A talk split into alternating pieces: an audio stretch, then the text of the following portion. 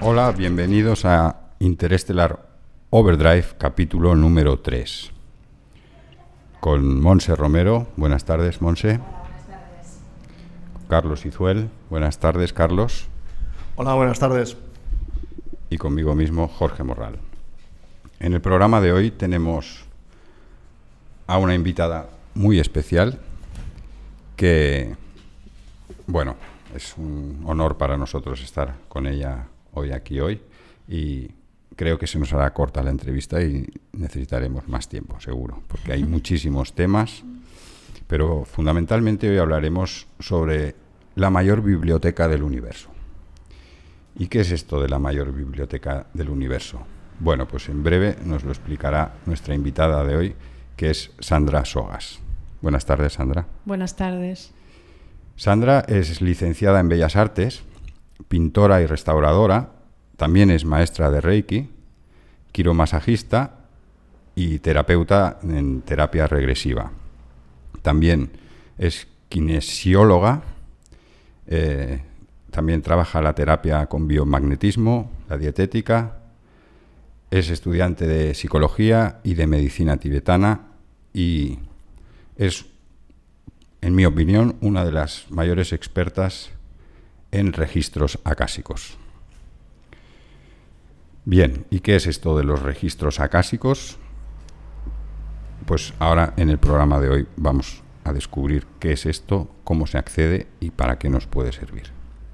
Trataremos de llevar el programa con un lenguaje pues plano para que todo el mundo pueda entender, los que no son muy iniciados en estos temas puedan entenderlo y puedan sacarle todo el jugo que tiene, que es muchísimo. Bueno, Sandra, nos gustaría, para empezar, antes de entrar en el tema de los registros y de muchas otras cosas que queremos comentar contigo, nos gustaría que nos comentaras un poco cómo te iniciaste tú en todo este mundo de las energías sutiles y de lo que aquí en Interstellar Overdrive llamamos el otro lado. Sé que no es la manera correcta de decirlo a lo mejor, quizás sería más correcto decir el, el plano astral o los diversos planos astrales, pero me gustaría, antes de nada, comenzar por ahí, por tus inicios y cómo, cómo, cómo empezaste en todo este mundo del otro lado y de, de los planos astrales. Bueno, más que empezar es cuando nací, pues nací con un don, ¿no? Que era la videncia, ¿no? Que dicen mucha gente. ¿Qué significa videncia? Videncia sería, puedes decir, clarividencia, más que evidencia, ¿no? Porque evidencia sería ver el futuro pero la clarividencia sería pasado y futuro, los las dos cosas. Entonces veía, primero empezó cuando era más pequeñita, así en sueños, sueños lúcidos. ¿En sueños? Sí, con sueños lúcidos. Antes de morir alguien de la familia, pues ya lo había soñado, o antes de pasar algún hecho ¿no? en la familia, o em, empezó primero en, claro, entre la familia o amistades. ¿no?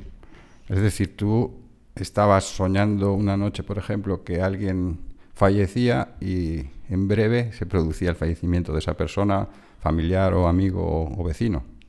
Sí, al principio es siempre gente que está muy apegada a ti, ¿no? Muy cercana, ¿no?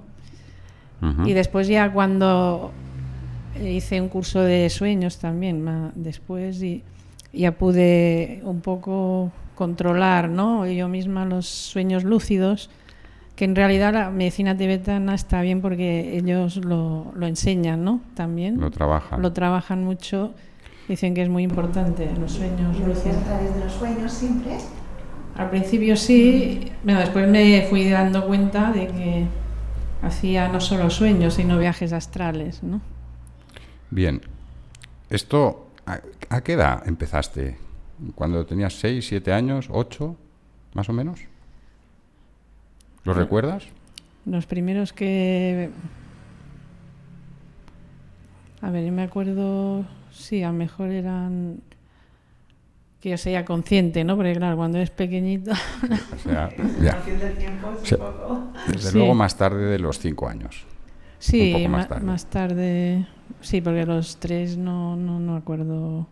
Sé que tenía mucha intuición con los tres años. Cuando jugábamos en la escuela, algo de. Ella, en Semana Santa, ¿no? De esconder el huevo. De... Ah, ¿ya lo encontrabas tú? y la. No solo eso, la verdad, en los exámenes. Los exámenes, antes del examen me venían ya que entraría, ¿no? Muchas veces. En la facultad era. ¿Sí? Sí, sí. Sí. No me. Bueno, yo era así, que me venían en la cabeza. Ya era como. Supongo que también es la evidencia, ¿no? Que veía. Bien, pero eso ya es más tarde. Mm, al principio, cuando eres una niña, una edad, pues no sé, pongamos ocho años, ¿eh? por poner una. Sí, ahora, por ejemplo, lo que me ayudaba mucho es curioso porque al final no sé si alguna gente lo dijeron que era, que era un, un engaño, ¿no? Pero era Uri Geller, el que salía por la televisión, que era mentalista. Sí, sí. Pero la verdad es que mi padre le encantaba y era muy pequeñita y lo mirábamos juntos y cogíamos relojes o aparatos que no funcionaban y los arreglábamos. Siempre, siempre funcionó, ¿no? Porque en la familia ha habido más casos.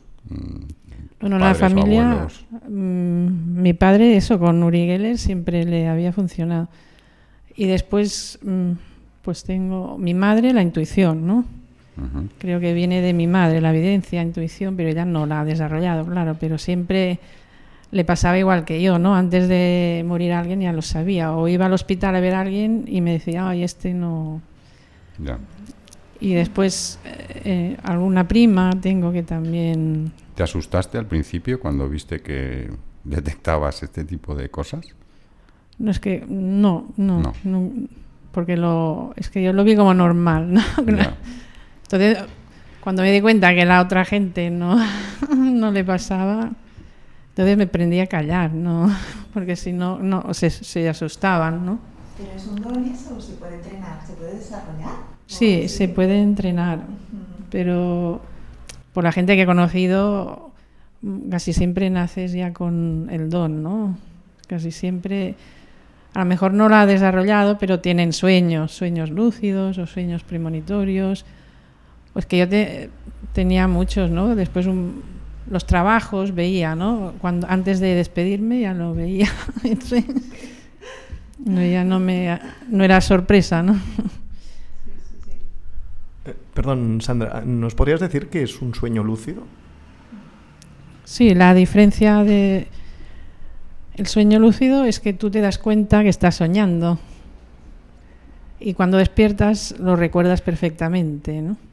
Y puedes intervenir en él. Sí, puedes. Sí, o sea, en el sueño lúcido tú puedes intervenir, puedes, si estás en una habitación y hay cuatro puertas, tú puedes decir Sí. En, el otro tipo de sueño, pues va pasando el sueño ajeno a ti, ¿no? Tú estás allí, pero no puedes intervenir. En el lúcido sí. Esto sí que se entrena y es relativamente fácil. Sí, en el sueño, sí. O ir a escenarios concretos o a lugares concretos. O hablar con personas, sí. Cuando hablas con personas, tú puedes pensar lo que quieres preguntarles y te contestan.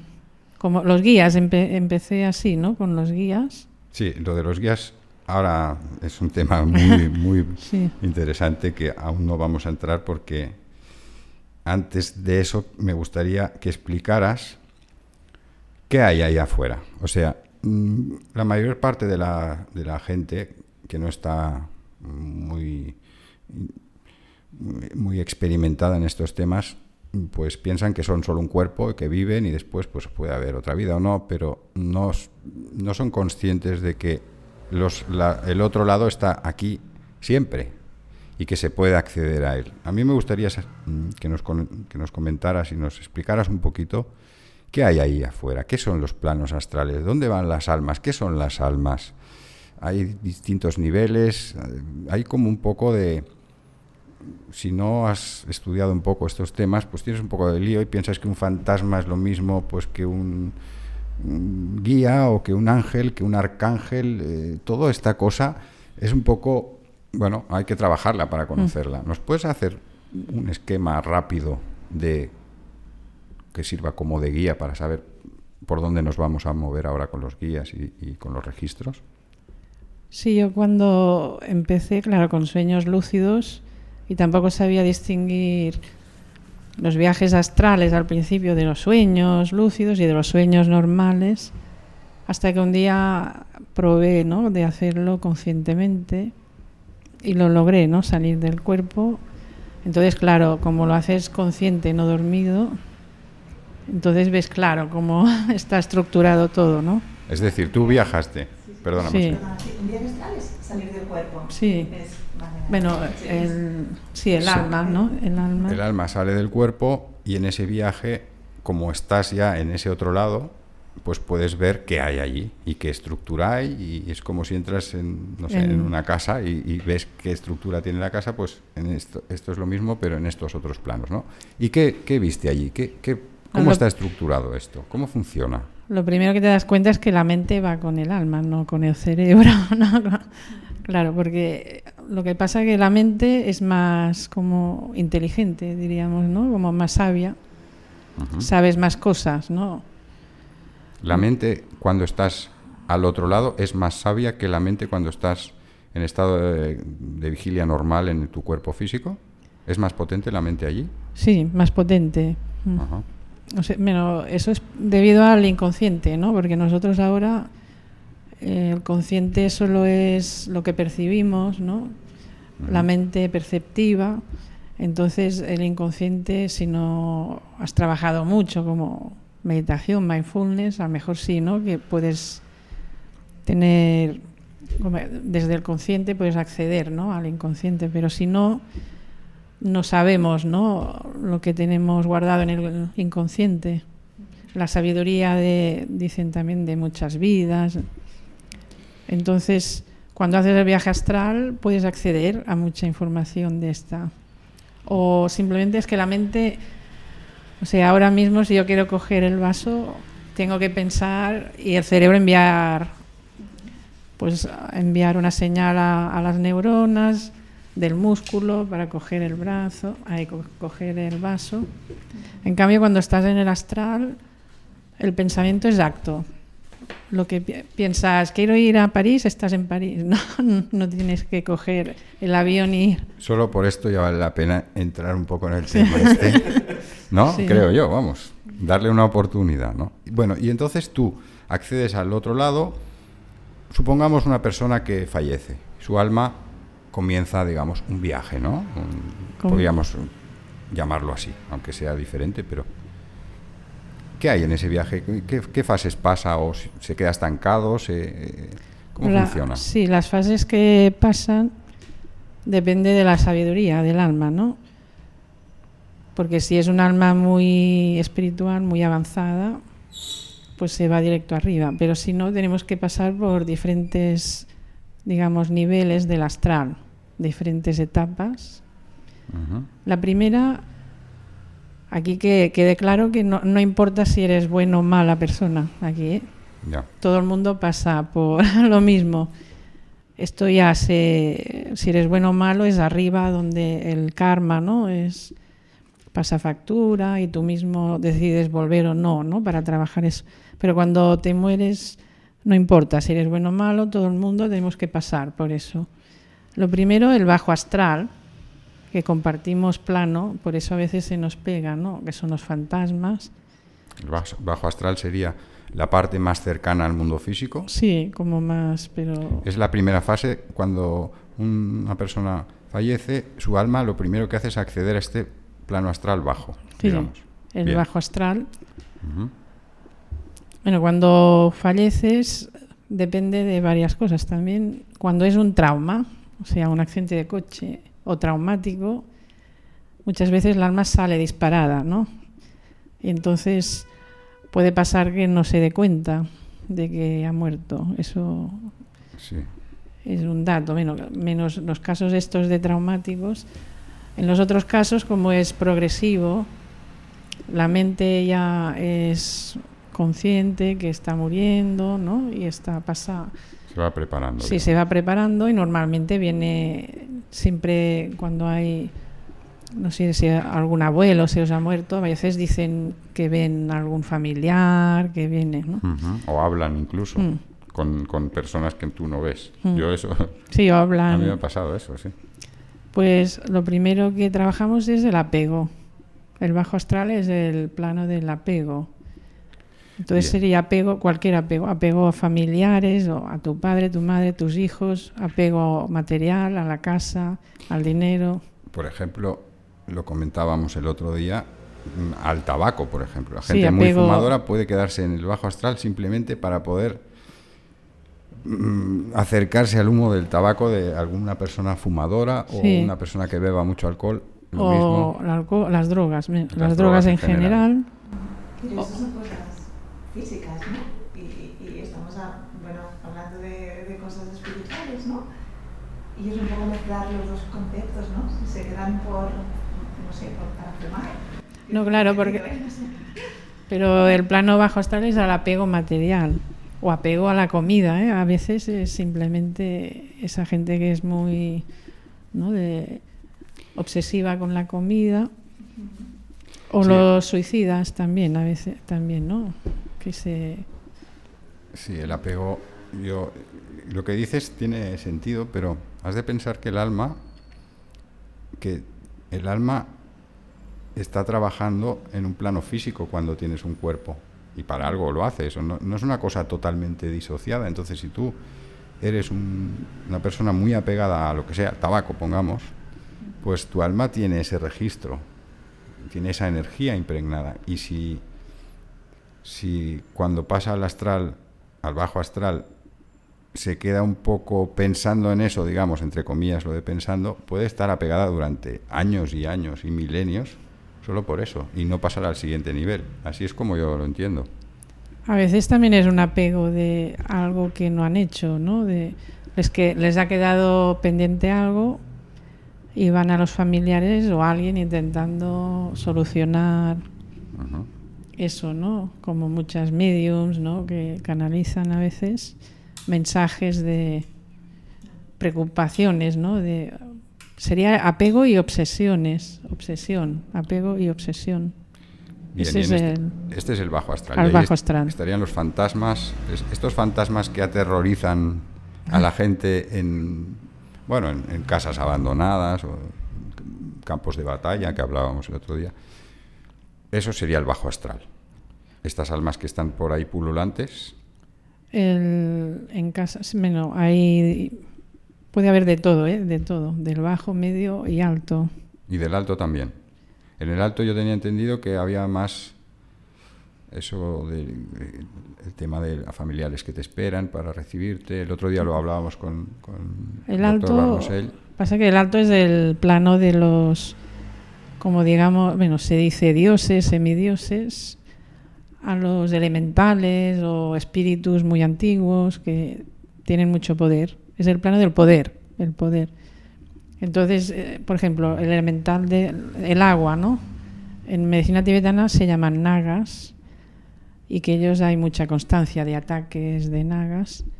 Se quedan en marismas o lagos o sitios donde hay agua, ¿no? O estanques. O... Si tú pasas por allí y los molestas, te enferman y puedes llegar a morir incluso, ¿no? Pero ¿cómo los molestas? ¿Cómo puedes no, es, es como los animales, es su territorio y si pasas por allí y pisas allí o rompes ramas, lo que sea, y te sientas allí a comer, es molestoso. ¿vale? Todos los humanos les molestan, ¿no? Es... Sí. Y entonces se enfadan y pueden, en la medicina tibetana lo explica, ¿no? Que te pueden enfermar, coger fiebres, y tienes que hacer como ellos hacen un ritual ¿no? para limpiarte entonces esos son elementales no pero son espíritus de ya digamos el reino en la medicina tibetana lo llaman reino de arriba y qué hay después del, del reino de arriba entonces ya sería el plano etérico el plano de luz de luz o el cielo que llaman en la y ahí están los digamos, los, eh, ¿cómo se dice? Los, eh, los ascendidos, los, Maestros los ascendi- maestros ascendidos, tipo Sí. Jesús y demás, Sí, Jesús. justo ahí encima. Sí, encima en el encima del el- después del plano astral superior ya viene el plano de luz.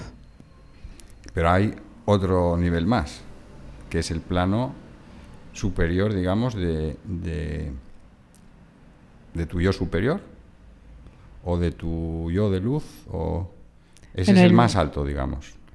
Bueno, eh, arriba Por encima de Jesús hay alguien, por, en- por hablar así en cristiano, y nunca mejor dicho. Por encima, entre comillas también, o sea... Bueno, por decir, encima de los maestros ascendidos, Sí, sí. de cualquiera de maestros ascendidos, vendrían los ángeles y arcángeles en teoría. Vale, Sí. ahí quería entrar yo. ¿Qué diferencia hay entre un ángel y un arcángel? ¿Hay alguna diferencia? No, el arcángel es como el general y los ángeles son Ah, los vale. soldados, ¿no? Ah, Digamos, muy bien. sí. Vale. Y después de esto ya viene tu yo superior, tu yo de luz, por encima, bueno, es por que- encima. El yo superior depende de tu vibración, claro, puede estar entre los arcángeles, entre los maestros, o un plano así más bajo Bien. del Es- etérico, ¿no? Claro. Y entonces en el plano superior están también los templos de luz. ¿Puedes explicar esto? Sí, los templos de luz, por ejemplo, no tendría que terminar de explicar lo del astral, claro. Sí, sí. Tú te desapegas ya de todos los apegos, ¿no? Vale. Pero aún no vas a la luz. Entonces tienes que en- entras en el plano medio. Aquí es donde hay problemas, ¿no? Para todo el mundo, casi todo el mundo se queda Una buena temporadita ahí. Sí, puede quedarse, porque se divide en dos, es el plano psíquico, psíquico emocional y psíquico mental. Primero tienes que deshacerte de todas las emociones, rabia, ira, odio, lo que decimos del perdón, ¿no? Por eso es importante perdonar, o también tristeza, pena. Y te puedes que si no te quedas allí un tiempo. Entonces, también, bueno, el plano bajo astral, para aclararlo, en terapia regresiva me he dado cuenta, ¿no? Pero en medicina tibetana lo explica bien, que tienes unos 49 días para salir del bajo astral. Si no sales, entonces el bajo astral, digamos que es como otro mundo, te quedas atrapado allí una vida. Una vida como preta, lo llaman fantasma, ¿no? Entonces, eso, claro, era teoría para mí, pero en terapia regresiva empecé a indagar y las personas, después de visualizar la vida y morir, les decía, ¿te vas a la luz o te quedas un tiempo por allí? Y algunas decían, no, me quedo un tiempo por abajo, en la oscuridad. Y les preguntaba, ¿y cuánto tiempo? No mucho. Y decía, ¿cuánto es no mucho para ti? ¿no? 40 años. Entonces, claro, te queda, bueno, para un alma no es mucho, pero para nosotros es una vida. Entonces, lo curioso es que todos nosotros seguramente hemos pasado, ¿no? Una vida por ahí como... es, era curioso, ¿no? Verlo No, desde... Lo que tiene Sandra muy, para mí, de mucho valor es que ella habla de cosas que ha experimentado, ha trabajado y, y no son entelequias ni mm, cosas solo, digamos, teóricas, en absoluto, porque yo he hecho algunos cursos con ella y todo lo que comenta, pues es que porque ella lo ha vivido y además muchas veces lo ha enseñado, lo practica, lo trabaja, ella tiene una consulta, después lo comentaremos. Quiero decir con esto que eh, no es una pura cuestión de un esquema mental que ella tiene o que ha aprendido, sino que se vive cada día y ella lo vive cada día y yo lo he vivido con ella y puedo dar fe de esto, ¿no? Bien, entonces Sí. si, si- Sí, sí, seguimos vamos. para, para arriba. Bueno, un dato que como yo he hecho ciencias hasta COU, también tengo la parte científica, me gusta mucho la ciencia, ¿no? Y la neurociencia, ¿no? En psicología me gusta. Entonces siempre cuando me pasaba algo, yo buscaba información a ver si había más gente. Estas divisiones del astral, pues para que lo sepáis, pues Saint Germain también decía lo mismo, lo divide igual, la medicina tibetana y en la India pues hay un yogi, creo que ya murió, eh, Aurobindo, muy famoso, este fue Aurobindo, que también lo decía igual, ¿no?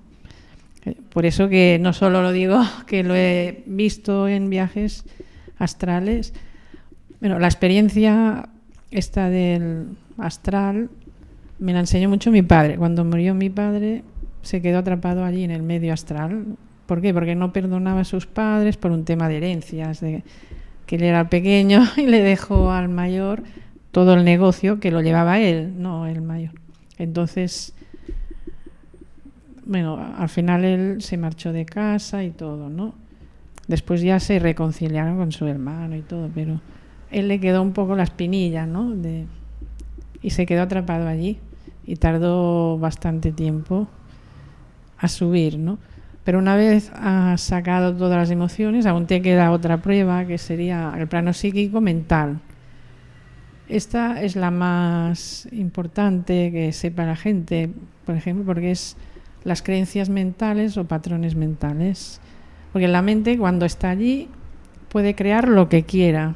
Ah, Entonces, si tú te dicen que el cielo es el paraíso de Adán y Eva, pues te irás allí con un paraíso con un Adán y una Eva.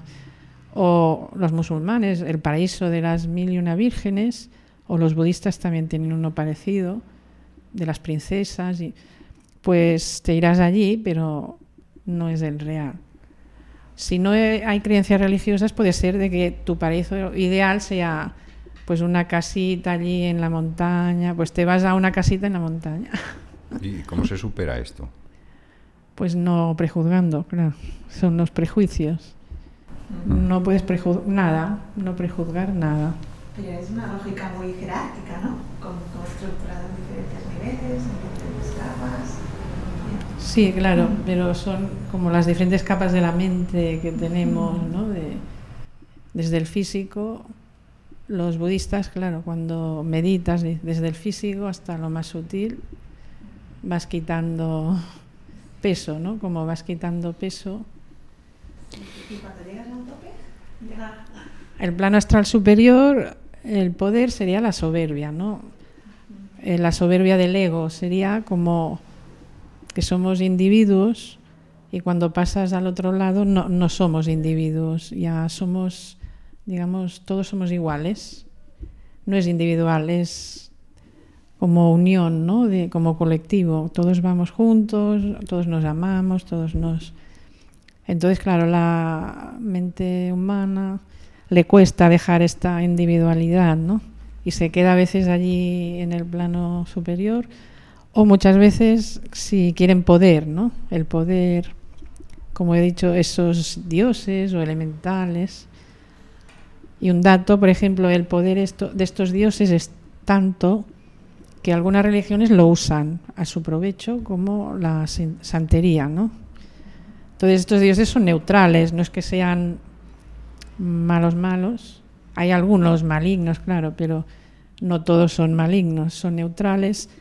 Ahora, el malo es la persona que pide, ¿no? O sea, si pides bien, te dan bien, a cambio de ofrenda, si pides mal, ellos le da igual, ¿no? Mientras les alabes y les hagas ofrendas, pero es esa soberbia que tienen, ¿no? De que les alaben y del poder y no quieren pasar al otro lado. Esos serían espíritus ya del reino de arriba, que llaman, ¿no? Y un, dato es que esta, o sea, la medicina tibetana tiene raíces en el chamanismo, ¿no? Era, había chamanismo allí. Entonces los chamanes de, por ejemplo, América, también tienen estas divisiones las mismas. Reino de abajo, reino medio, reino de arriba. Una pregunta para mirar de, comprenderlo mejor, ¿vale? Porque veo que hay por un lado seres humanos, hay almas, no sé si estas almas, en, tanto en el plano etérico como en el plano eh, astral, si están encarnadas en un ser humano, si pueden estar encarnadas de otra manera, si no necesariamente están encarnadas poco entender esto como... Bueno, el alma simplemente es una proyección del yo superior, el doble etérico, o en la religión sería espíritu, dicen, ¿no? Entonces es una parte que baja abajo a encarnarse y a vivir ¿no? experiencias o aprender, pero es el yo superior, el doble etérico, que lo decide. ¿Cómo lo decide? Pues todos tenemos un consejo de guías que puede ir de hasta 30 o así. Pero cuando tú decides bajar, está todo el consejo y tú escoges uno de, los que tienes como representante, como si fuera tu abogado, pero no es, no es un juicio, ¿eh? no es un juicio. Porque hay gente que lo ha nombrado juicio, pero es que no... Por ejemplo, el, yo lo vi, ¿no? Me lo enseñaron el mío y era, estaba todos delante de mí y había un guía mío que me asesoraba. Y me decían, tienes que desarrollar la evidencia en esta vida. Y mi guía me decía, pues para esta vida lo mejor es desarrollarla poco a poco, porque otras vidas lo has desarrollado rápido y ha ido mal. ¿no? Pero manos ahí sentados. Eh, bueno, estamos de pie, de pie, sí. Con, con, forma humana. Sí, bueno, forma, es que no es bien bien humana, es más como más luz, ¿no? Como más luz, así, como más transparente. Entonces él te asesora que es lo mejor para ti, ¿no? No te obligan a nada, que quede claro, porque a veces gente que canaliza los guías les dicen que tienes que hacer esto, esto, esto. No, no te obligan. Puedes escoger. Ahora, siempre cuando escoges, tienes como un propósito, digamos. Y para llegar a este propósito hay un camino, es lo que dice el budismo, ¿no? Hay varios caminos el camino del medio es el mejor, el, dice, el que decía Buda, ¿no? Pero para llegar allí, ¿qué pasa? Pues que a veces tú arriba planeas una cosa y cuando bajas aparecen variables por todos lados, ¿no? Las variables que te, te desvían del camino y tienes que aprender a controlar las variables. Por eso cuando estudié psicología estadística, es que era clavado, ¿no? Que es como una estadística. La probabilidad de que termines tu camino depende de las variables que vayan apareciendo. Claro. Y, esto es un camino, o sea, vemos que, que, es un camino como de evolución del alma, pero es un camino sin fin, es un camino en el que te puedes parar, en el que se mueve el cosmos y tú vas siguiendo un ritmo cósmico la evolución del alma. Lo que pasa es que arriba no puedes evolucionar tan rápido. Por eso bajas. Hay una película, si queréis la, la recomiendo, porque me gustó mucho. Es No Solar o Nuestro Hogar. Es brasileña, ¿no? Es en portugués. Y la, está basada en un libro que canalizó, creo que uno el mejor medium que ha existido en, en toda la historia, ¿no? Que es Chico Xavier, que era del Brasil, ¿no? Este medium escribió un montón de libros, están libres, creo, en su, la página que le hicieron para él, todos canalizados por varios guías. Y uno de sus guías explicó su historia, hicieron la película, ¿no? Porque allí en Brasil es como un héroe, ¿no? De, él lo pasó fatal en la infancia, fue duro, pero si veis, también está la película de él, si veis también la película de él, sale como que para probar que era verdadero le hicieron un juicio con mucha gente así como abogados o profesionales, jueces. y entonces le pidieron, escribe, pues si tus guías son tan listos, escribe en inglés. Y empezaba a escribir en inglés. Y ahora en francés. Y sí, sí, él no sabía ni... Ese sí que era un medio Podía saber cómo acababa el juicio, ¿no? Eh, claro, claro. bueno, lo, lo divertido es que sus guías le dijeron, morirás cuando todo Brasil esté riendo, ¿no? O saltando de alegría.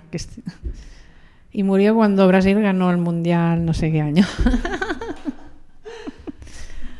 O sea, que todos nosotros, cada uno de nosotros, nacemos con un propósito. Sí, pero claro, la cuestión es terminarlo, ¿no? Porque a veces... Pero el propósito es muy general, ¿eh? Como muy general, así. A mí también tenía enseñar. pero me dijeron, da igual lo que enseñes, pero enseña.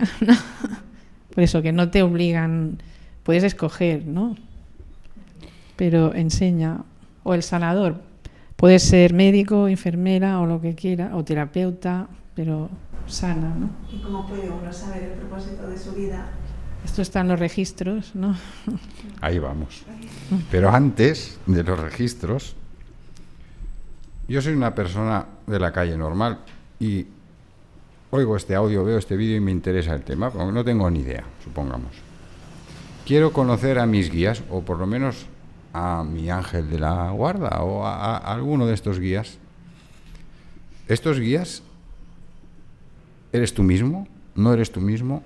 ¿Cómo accedo a ellos a nivel práctico? Quiero escuchar a uno de mis guías, escuchar sus consejos o sus guías, nunca mejor dicho, ¿no? O sea, con ponerme en contacto con, con un guía personal mío. ¿Cómo lo hago esto? ¿Puedo hacerlo? Bueno, la manera más, o sea, la manera más práctica que tiene la persona o el, el alma que está en la persona son los sueños. Pero claro, ahí entraríamos en distinguir el sueño mm, que he tenido esta noche que con el, con el otro que me pareció que sí y esas dudas que surgen. No, claro, esta es la manera más que tiene el alma, ¿no? La que ah. todo el mundo tenemos.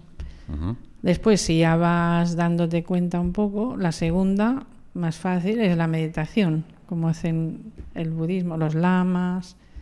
en la meditación en general sería estados alterados de conciencia, ¿no? Pues el budismo hace a través de la meditación o budismo oriental, ¿no? después los chamanes a través de o, drogas alucinógenas, ¿no? A veces la ayahuasca, el peyote o tambores, ¿no? La música también, la música, ritmo, la vibración de la música. Este es lo que ha tenido todo, durante siglos y siglos. Pero claro, el chamanismo bueno, que yo estudié chamanismo en la universidad, ¿no? De antropología. Había una asignatura, ¿no? Para aclararlo, porque a lo mejor alguien dice, ¿y tú cómo sabes de...? pues a veces sé más que...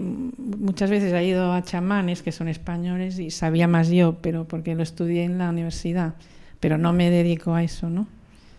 Entonces en el chamanismo ah, también están los registros pero son las memorias ancestrales, ¿no? Como, y conectaban a través de eso, de, o de plantas, o de los tambores y rituales, ¿no? Pero la pregunta del millón aquí siempre es la misma, que es cómo distingo mm. Lo que es pura imaginación o influencias del día que he tenido o, o de la situación en la que me encuentro, ¿no? De la, o sea, de, lo que es realmente un consejo del guía. ¿Se tiene la certeza cuando te habla tu guía o uno de tus guías o tu consejo? ¿Se tiene la certeza? Claro, esta es la pregunta. la que me hice yo cuando conecté con los guías. A ver, para conectar con los guías, ¿cómo lo hacía? ¿no? Pues primero, en realidad primero que hice fui a un lama, porque como nadie me daba, pensé, pues un lama seguro que sabe. Y lo primero que me dijo, pues tienes que meditar, deja el reiki, deja todo de momento y ponte a meditar hasta que consigas dejar la mente en calma, calma total. entonces sabrás verdaderamente que la información que no viene de tu mente, porque la mente está en calma. Lo que pasa que la mente en calma es un proceso que puede tardar seis meses, yo tardé, ¿no? Seis meses, una persona que tiene una experiencia con estas cosas importante y que tiene un don desde que era una niña. Quiere decir que una persona normal no se piense que va a meditar dos días por semana a su centro de yoga y ya tiene mensajes del otro lado, porque no es así. No, no claro, bueno, o, yo... o, los tiene, pero están tan mezclados con el ruido que, que no, no, puede distinguirlos, ¿no? Claro, puede haber personas que tarden menos y tarden más, ¿no? Depende de cada uno, pero hay cosas que ayudan, ¿no? ¿Nos puedes dar un ejemplo de cómo hacer un ejercicio de meditación que puede hacer una persona normal cada día, porque esto hay que hacerlo, me imagino, cada día. Hmm. No se puede hacer una vez por semana o es mejor hacerlo a diario, ¿no? A diario, sí, ahora ya no hace falta que lo haga cada día porque es como ir en bicicleta. Que no, tú no, pero uno que empieza. Pero una que empieza, le recomiendo sí, hazlo cada día hasta que ya Es como Bruce Lee, cuando estaba en el plato se ponía a meditar y todo el mundo decía, ¿cómo puede meditar aquí con los ruidos, la, la gente chillando, allí, las cosas, moviéndose las máquinas? Es cuando ya lo aprende la mente, yo también a veces con la, la tele que están mirando, Fútbol. me da igual, el fútbol me da igual, ¿no? En cualquier sitio. ¿Nos puedes dar un Sí. ejercicio así rápido o, o no rápido o lento, pero que, que sea efectivo? que funcione, vamos. Sí, lo, hay unas, bueno, como unas recomendaciones que es cuando empiezas hacerlo siempre en el mismo lugar, con los mismos, como eh, siempre con, por ejemplo, la música. Hay música que venden que como acelera el proceso. ¿Ah, sí? Sí, De estas tipo brain, Emisync y todo esto, ¿no? Que- sí, como Vale. brainwave, ¿no? Sí, sí. Sí, creo que hay varias marcas, ¿no? Que ¿Tú has comprobado que esto funciona? ¿Que, Sí. que ayuda? Pero yo supongo que mis guías me ayudan acá, porque cuando hice Bellas Artes había una chica que salía con un chico holandés y me enseñó un CD, le dije, ¿qué, qué estás haciendo? ¿no? ¿Qué estás escuchando? Y me dijo, es un CD de un holandés que ha- lo ha lo ha compuesto él, ¿no? Música instrumental, claro. Y había una meditación, pero como era en holandés, y yo me quedaba con la instrumental. Y es para entrar en la, la, la zona REM, ¿no? Eh, la fase REM de, o la ondas Sí, alfa. sí. Alfa o sí, bueno, hay- ahora dicen que son las Sí, beta, alfa ¿no? es la primera fase, después ya Sí. vienen las... Pero, pero, Pero esta te provoca que entres en esa, en la Sí. alfa, para poder ir más rápido a la a las beta, ¿no? Sí. Entonces, si te pones esa música, bueno, yo comprobé que tardo cinco minutos, que tarda- en vez de tardar 20 meditando, lo que sea, eh, te acelera mucho, mucho. Vale, entonces te sientas en el mismo sitio, a la misma hora, preferiblemente, Sí, ¿no? Con la misma música. Misma música. Claro, para que eh, la mente es como... O sin música también puede o sin ser. música, que no te moleste nadie. Bien. Entonces, hay el, bueno, la gente que hace vipassana, puedes, eh, en la meditación vipassana, ¿no? De yoga, o- las bases son la espalda recta, puedes estar en, posición loto, semiloto, pero como aquí no sentado, ¿no? Yo lo hago sentado muchas veces. Y la lengua tiene que tocar al paladar. ¿Por qué? Porque tenemos un canal ¿no? de energía por delante y, otro que va por detrás, pero aquí en la boca, hay, el vacío de la boca lo corta. Entonces, la lengua hace de puente ¿no? en el paladar, la apoyas en el paladar y, como sabemos, la, la médula tiene que quedar recta, o sea que las cervicales normalmente están un poco hacia atrás, ¿no? Y no está recta la médula, entonces tiene que bajar, tienes que bajar un poco la barbilla. Entonces hay otra cosa que ellos dejan los ojos entreabiertos, pero yo recomiendo que al principio no, porque nos cuesta a nosotros, ¿no? O sea, mejor cerrados. Sí, hasta que aprendas ya un poco, después ya puedes practicar con semiabiertos, ¿no? Fijándote en un punto delante. Pero todos los lamas recomiendan que a los occidentales que primero sí, cerrarlos y cuando ya sepas, ya dices, ahora ya puedes abrirlos, ¿no? Entonces primero puedes, puedes hacer cerrarlos, ¿no? Los ojos. Y entonces la, para aprender es cuatro fases. Simplemente el truco está en engañar a la mente, porque la mente siempre quiere estar ahí pensando y Quiere juerga, vamos. sí. Siempre cuando te pones a meditar, ¿qué pasa? Estás pensando, ay, el ruido del coche, el gato que o el niño que tengo que buscar el niño o el lavabo que me bueno, no para, no para, no para.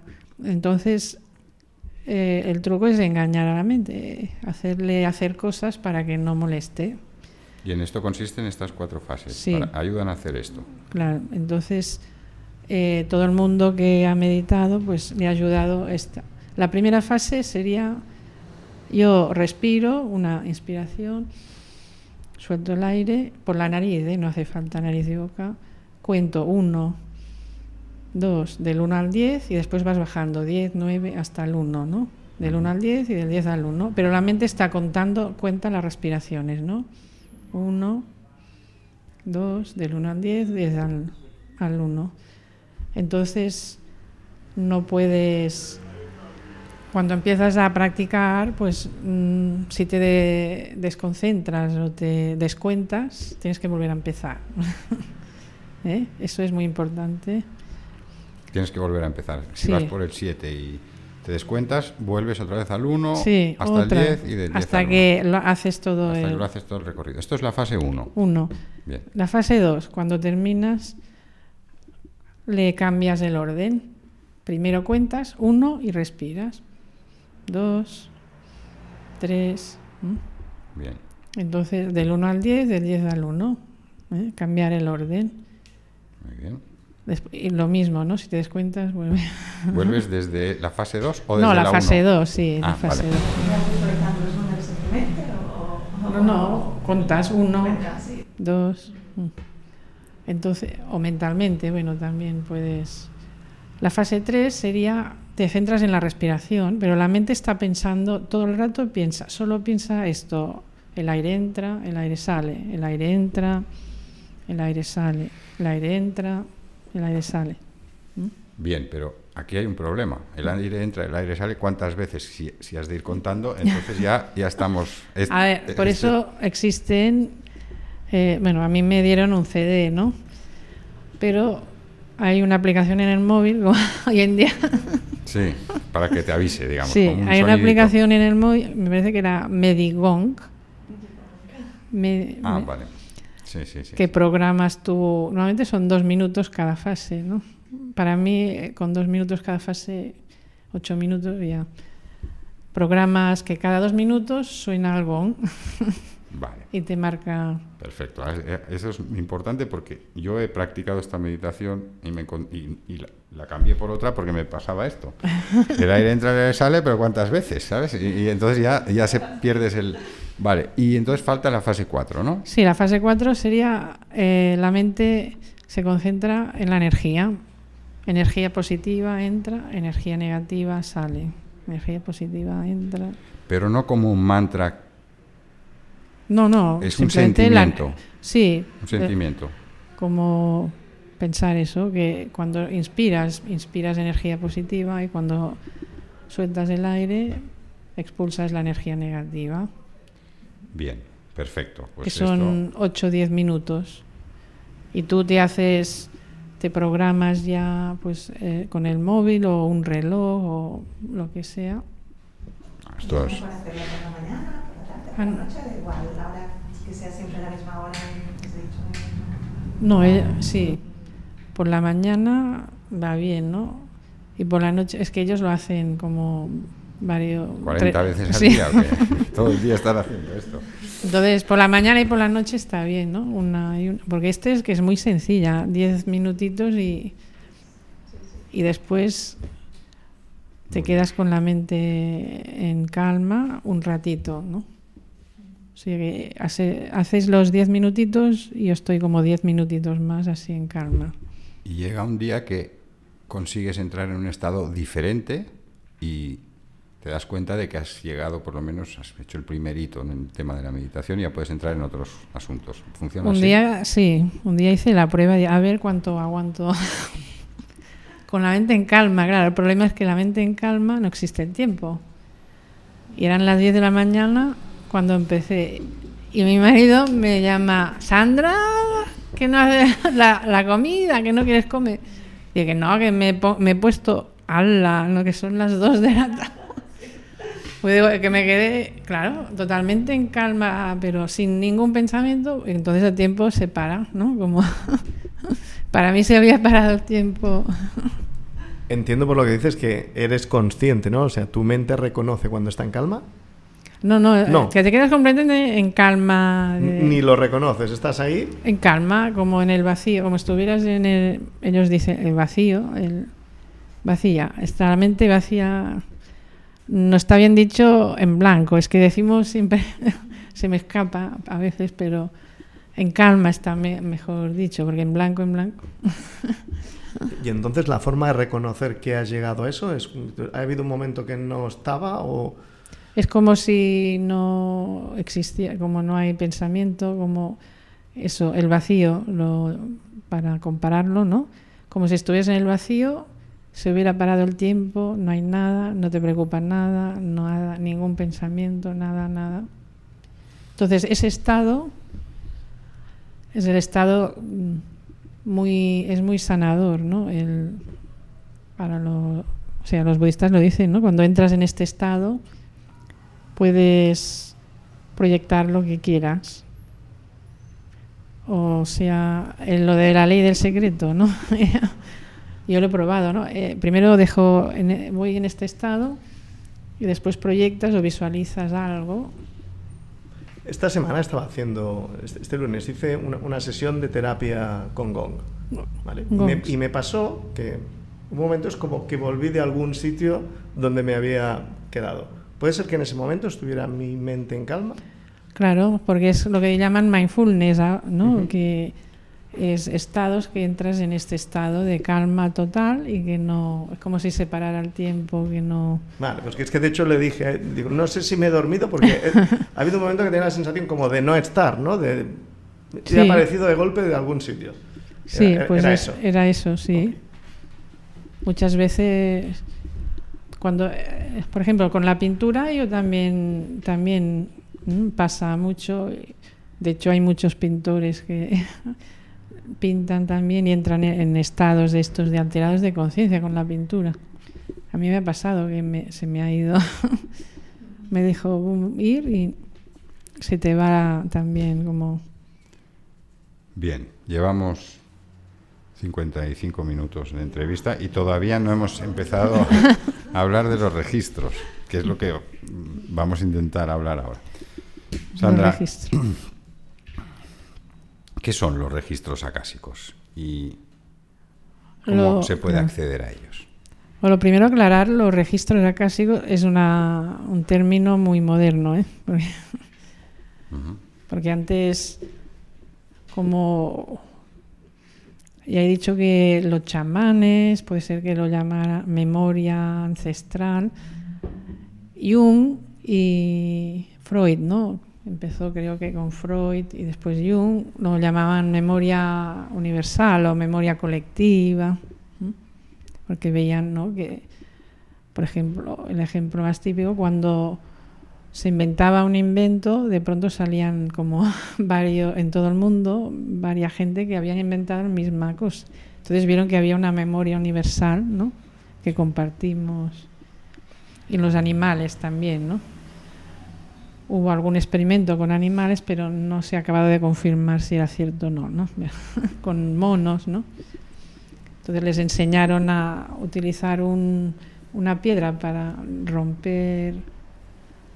Sí, es un experimento famoso. Este sí, sí, quedó demostrado que, no sé si eran unas islas, ¿no? Hmm. Enseñaban a los monos de una isla un conocimiento determinado y, y espontáneamente los monos de las otras islas, sin haber contacto ninguno, desarrollaban ese conocimiento de la nada, digamos. Sí, con lo que pasa que en psicología se demostró después que el experimento hubo falsificación de datos. Ah, eso cambia bastante el tema.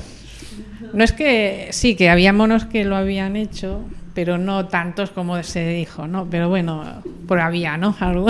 Bueno, pero el efecto de los memes, y no me refiero a los memes estos de internet, sino lo que antes se entendían como los memes, esto está mm, no sé si demostrado, pero empíricamente se produce siempre. Sí, sí. Entonces, incluso inventos que se disputan dos, dos, inventores a la vez. Edison, ¿no? Sí, Edison. Pero sí, esto pasa. Mm. Entonces, los registros acásicos, como salió? Bueno, porque Akasha es éter en sánscrito, ¿no? La India. Y cogieron el nombre de ahí, ¿no? aunque allí no lo llaman así, ¿no? No sé ni si lo contemplan así, ¿no? Los registros, más bien es como, como salió como el Reiki, pues es una técnica, ¿no? Que ha salido y que se ha extendido. Yo como entré, bueno, me lo dijeron mis guías, pero no me dijeron registros agásicos, me, me dijeron conexión etérica. Te dijeron, has de conectar, has de desarrollar una conexión etérica. Sí, conexión etérica o sanación etérica. Me dijeron eso. Y entonces les pregunté, ¿cómo, pero qué es eso? Y me dijeron, búscalo en internet. Sí. No, que mis guías les gusta un poco el cachondeo, porque como saben que soy científica, y si me lo dicen ellos no me lo creeré, a lo mejor, ¿no? Porque dudo. Entonces dije, búscalo en internet y a verás cómo lo encuentras, ¿no? ¿Pero eso te lo dicen mientras estás meditando? Sí, me dijeron así, búscalo en internet. vale, pues me voy a internet, pam. Me salió sanación etérica por una web que era de yoga se ve que en el, yoga que, que, nos ha llegado pues es el yoga, es un yoga muy marketing, ¿no? Pero el yoga es una filosofía de, como de la ayurveda y todo.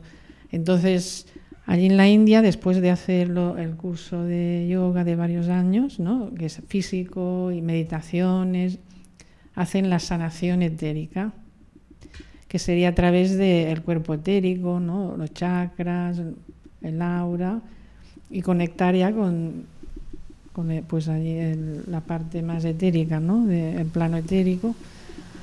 Entonces empecé a buscar más y encontré cuando empezaba a llegar a España lo de Akashic Records, ¿no? Akashic Records vino de América, ¿no? De Estados Unidos y se extendió por todo el mundo como creo que fueron como los primeros, ¿no? De difundir un poco. Aunque la técnica que usaban, pues, la, la Records, ¿no? Mm, a mí, pues, bueno, ya la sabía, la escritura automática, Entonces, no, no, yo, yo quería saber más, ¿no?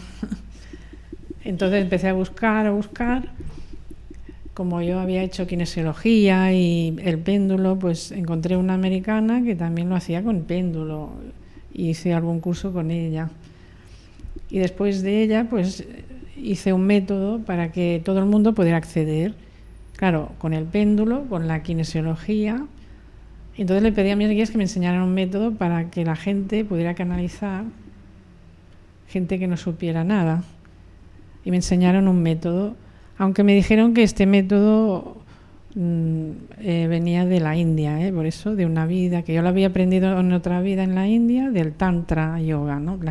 otra vez con el yoga, pero que se había olvidado un poco, pero que en el Tantra, el yoga tántrico lo utilizan parecido, ¿no? Técnicas parecidas, ¿no? Y me lo explicó y lo trabajé con él, porque claro, no tenía nadie cuando estaba meditando no tenía nadie allí y le dije, pero no tengo nadie con practicar. Y dijo, yo, yo soy alguien. pero yo pregunté, ¿pero tú tienes chakras? Claro, me dijo, claro. Y trabajamos, trabajé con él. Pasa que él, como está mucho más eh, iluminado que yo, digamos, como la vibración, me despertó el kundalini. ¿Qué es eso? El kundalini, la energía kundalini es cuando todos los chakras se abren entonces, fue muy fuerte. Muy fuerte, sí. Te sube por la médula espinal, pues la energía fuerte. Me subió tan fuerte que no, me acordé de bajar la cabeza y me dio un golpe en la, aquí en la nube, en las cervicales, que me dolió varios días, ¿no?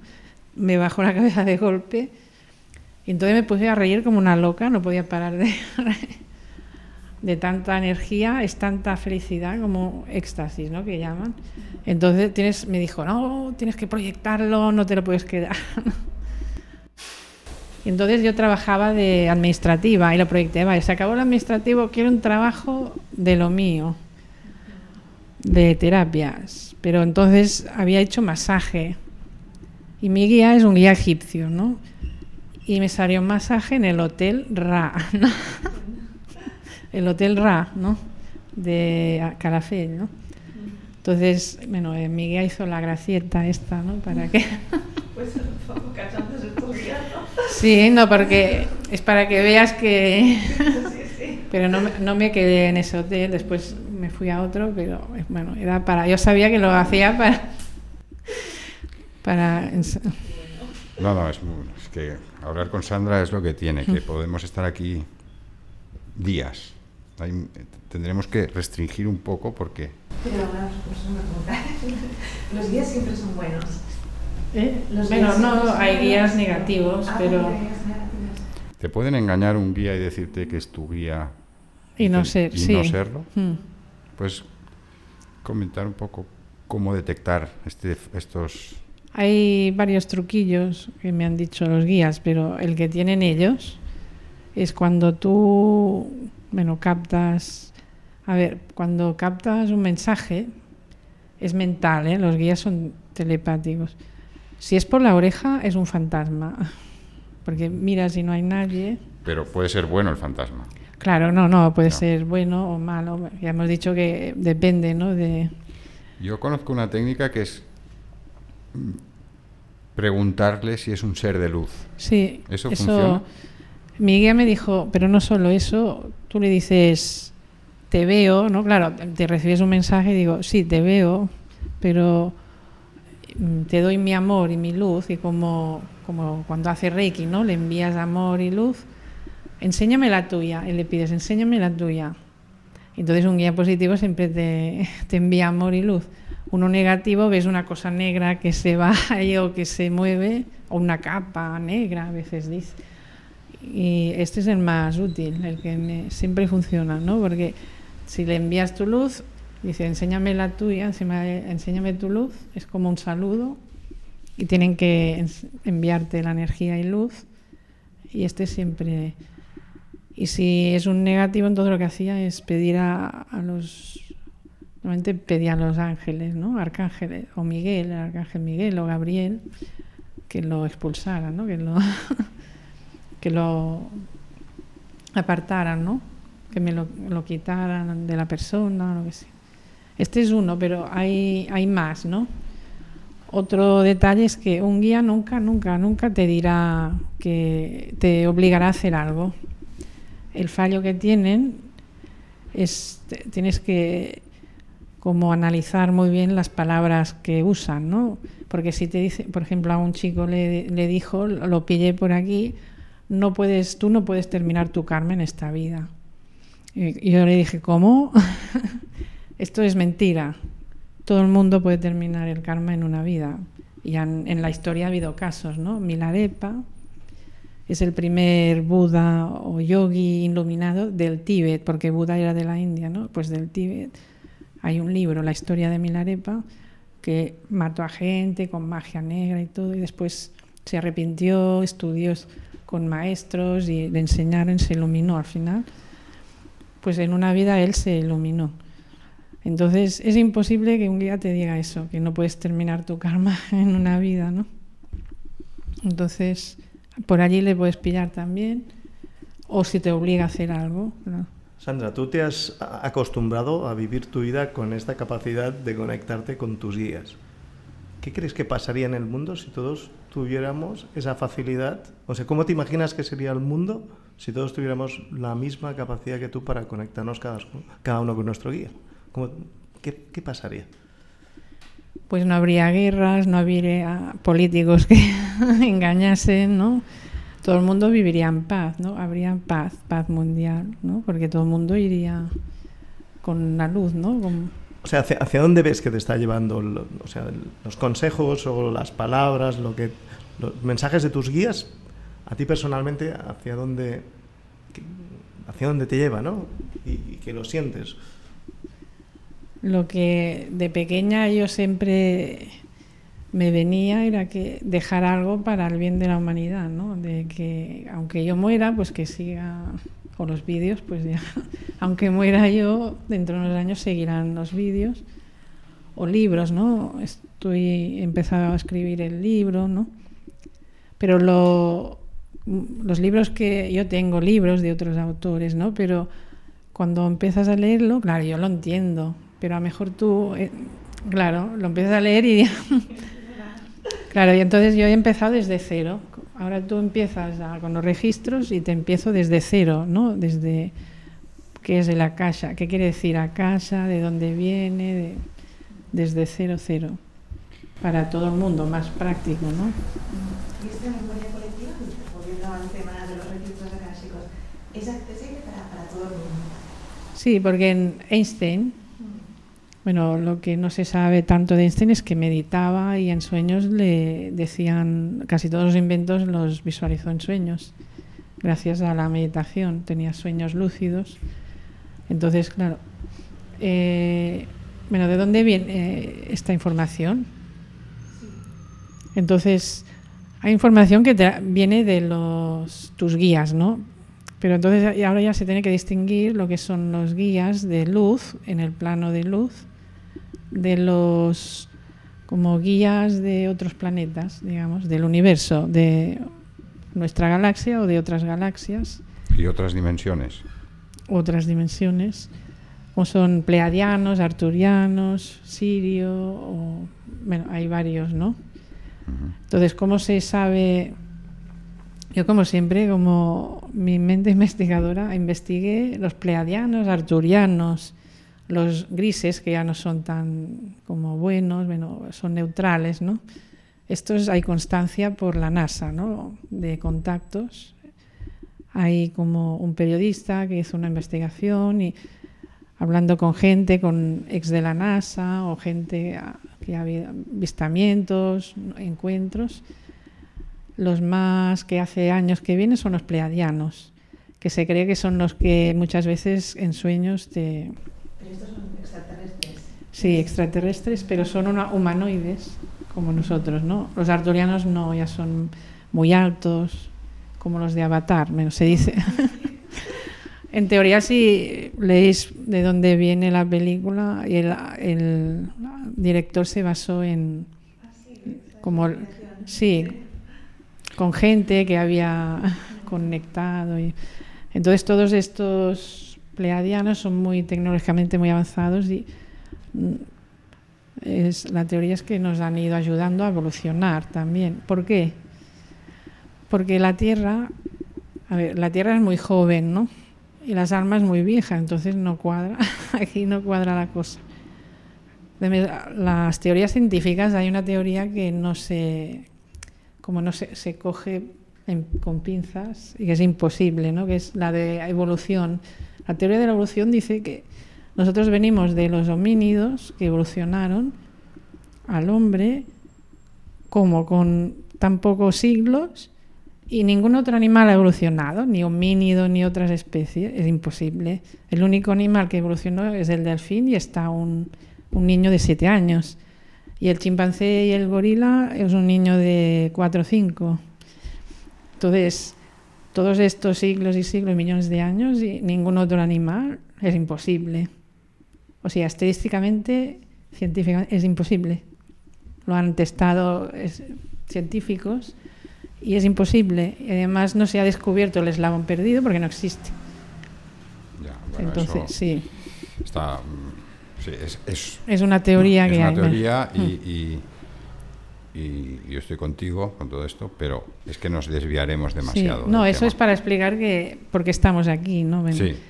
Porque pues otros planetas que fueron desapareciendo, las diferentes razas galácticas, que figura que hay un consejo galáctico, se reunieron y escogieron la Tierra para venir a evolucionar y tuvieron que acelerar el proceso de evolución en la Tierra.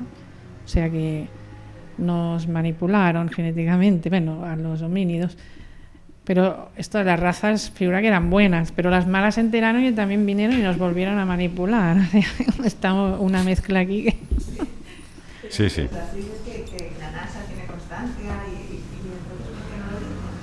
Ah, no, porque no.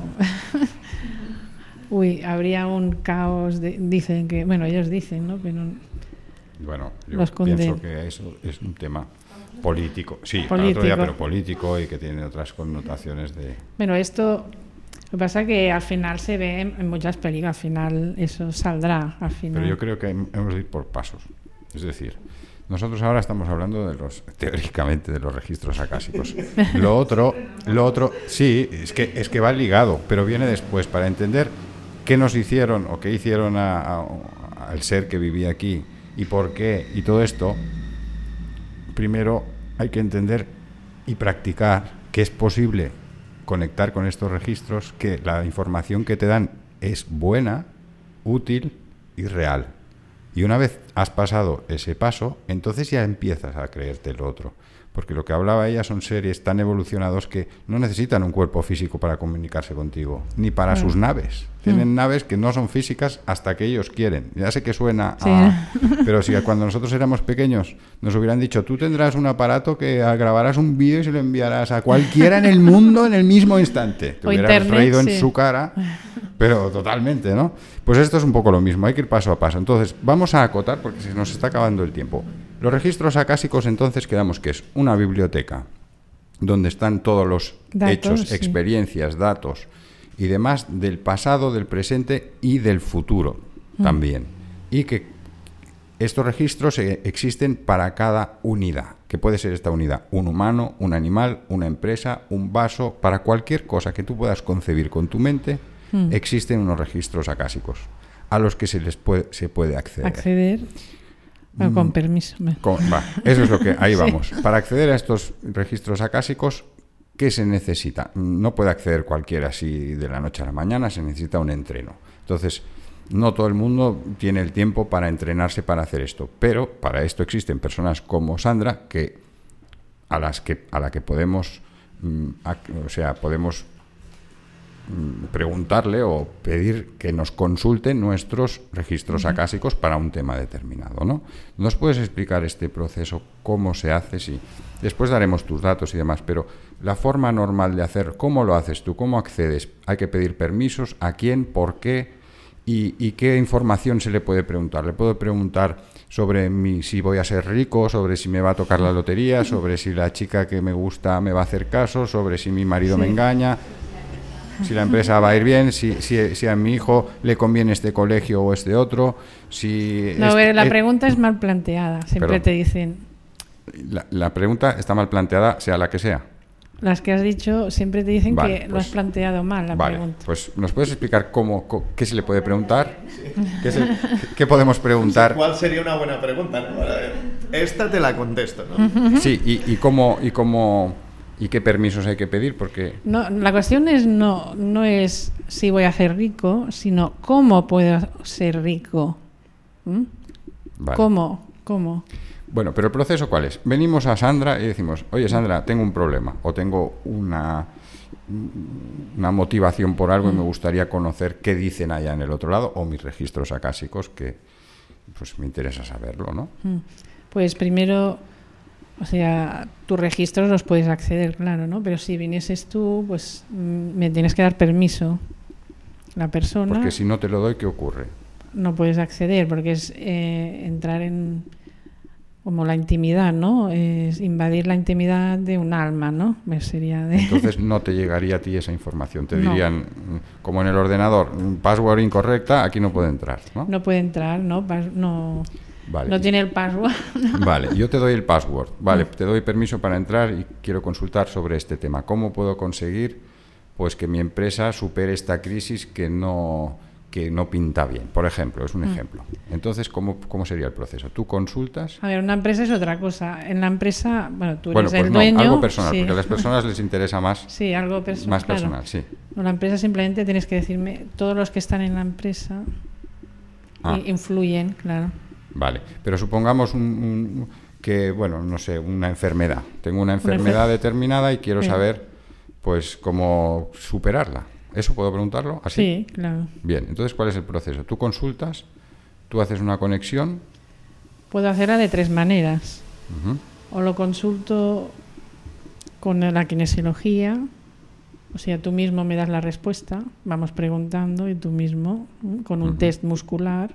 Correcto. Y en esos momentos estoy accediendo a mis registros, ¿bien? Cuando tú me haces el test muscular. A través de la kinesiología. Vale. Esa es una forma. Mm. Entonces, ¿por qué? ¿por qué? Porque el inconsciente está conectado siempre, ¿no? Hemos dicho. Correcto. El yo interior está conectado con el yo superior. Entonces, el inconsciente eh, puede acceder a los registros. Entonces la kinesiología, como es a través del inconsciente, nos dirá las respuestas. Que no utilizamos la kinesiología, el péndulo. Entonces el péndulo, lo único que es importante es eso, saber dejar la mente en calma, solo centrarte en la, tu pregunta, ¿no? Y si no, ¿cómo podemos canalizarlo? Pues con la técnica esta de tipo ya de conexión ¿no? con la persona. La conexión con la persona, para facilitar la conexión es muy fácil. Si tú me das la mano, ¿Sí? entonces es el principio de la física, ¿no? La energía es como un ordenador. Yo conecto al teléfono al ordenador, ¿cómo lo hago? Con los cables, ¿no? Con cables, tenemos cables para conectar unas cosas, el micro con, ¿no? Con, entonces, si yo conecto con él, ¿cómo nos conectamos? Aquí también hay cables dentro, pero son las neuronas, ¿no? El sistema nervioso, a través de las neuronas, ¿qué hay dentro? Hay electricidad. Y la electricidad, todo es energía. Entonces, Información. información. Una vez conectas con una persona, ya está, ya la información ya fluye. Puedo conectar con tus registros porque estamos O enchufados. sea que en realidad la información siempre te la da el que pregunta. Sí, bueno, el Lo que que- pasa es que tú faci- facilitas una lectura que él no sabe hacer, ¿no? Claro, Digamos. sí, es como el canalizador que llaman. ¿no? Antes, sí, lo, lo curioso es que ahora lo llaman registros acásicos, pero en la antigüedad, en, por ejemplo, en, en- en el Tíbet, oráculos, ¿no? En Grecia, el Tíbet, era el oráculo o el canalizador, ¿no? El que canalizaba, pues es lo mismo. lo curioso es, por ejemplo, que ha venido a mi gente que yo le he conectado con... Me han preguntado cosas, pero me han dicho, ay, mira, pues me has dicho lo mismo que me ha dicho eh, mi lama, ¿no? Que van a un lama a consultar. Digo, ¿ves cómo es lo mismo? Los registros es la información, el alma, lo que el yo superior. Y otra chica también me dijo, ay, pues me ha dicho lo mismo que una vidente, ¿no? Que tira las cartas. Pues las videntes también. Hay algunas, hay algunas que no, que leen las cartas, ¿no? Pero las que canalizan verdaderamente, estas sí, que puede ser que sin que lo sepan conecten. Muy bien. Es fascinante todo lo que nos cuentas y todas tus experiencias y tendremos que, por, por cuestiones de tiempo, tendremos que emplazarte para hacer una segunda entrevista y diría que una tercera para el futuro. Lo, lo que me gustaría decir ahora, antes de acabar, porque realmente es que se nos ha alargado muchísimo, es, Sandra hace cursos, imparte cursos de, de muchas cosas, en- entre ellas de acceso a los, a los registros, de kinesiología y de terapias de, de varios, pues, pues, del péndulo hebreo también, de otras cosas. Y también tiene una consulta eh, privada para consultas personales y demás. ¿Nos puedes facilitar, que dejaremos en la descripción de los audios y de los vídeos tus datos, pero si los puedes comentar, pues cuál es la mejor forma de ponerse en contacto contigo y si tienes alguna algún curso previsto próximamente y dónde va a ser, por favor? Sí, el próximo curso ahora es en mayo, 19, 20, 21, en una masía que se llama Can Musol, con dos S, ¿no? Musol. Esto es en la provincia de Barcelona, España, Sí, es hacia Terrassa, Catarrasa. sí. Muy Entonces es como el curso de, para los registros, ¿no? Aprender a hacer registros para ti y para los demás también. para los demás. O sea que terapeutas y personas pues mm, que se dedican a estas cosas y quieran ampliar un poco su Sí, o para evolución personal, ¿eh? no, que no hace falta que te quieras dedicar. Y para inscribirte en la web, en tu web. sí, ¿Cuál es tu web? kinesiologiacásica.com, con una A solo, ¿eh? Kinesiología Quis- Kinesiología cásica. acásica, acásica, Muy bien. kinesiologiacásica.com, También tienes una, una página en Facebook o la página en Facebook, o el mail, ¿no? o el mail. O el mail está el. o sea, tengo el, dos mails, ¿no? Consultas de registros. Acá, no, era consultas de registros arroba gmail.com Consultas de registros arroba gmail.com. o sasoro 2012 Sasoro 2012. arroba También de gmail.com. Gmail. Sí. Muy bien. Pues esas son las formas de ponerse en contacto con, con Sandra Sogas y no, es que hoy no podemos ni, ni plantear la pregunta temática no nos da tiempo, lo haremos en la próxima ocasión, ni tampoco la lectura de Ching que hacemos en cada programa, Ah, porque, porque es que no tenemos tiempo. Lo que sí queremos recordaros es que tenemos a vuestra disposición nuestra página de Facebook.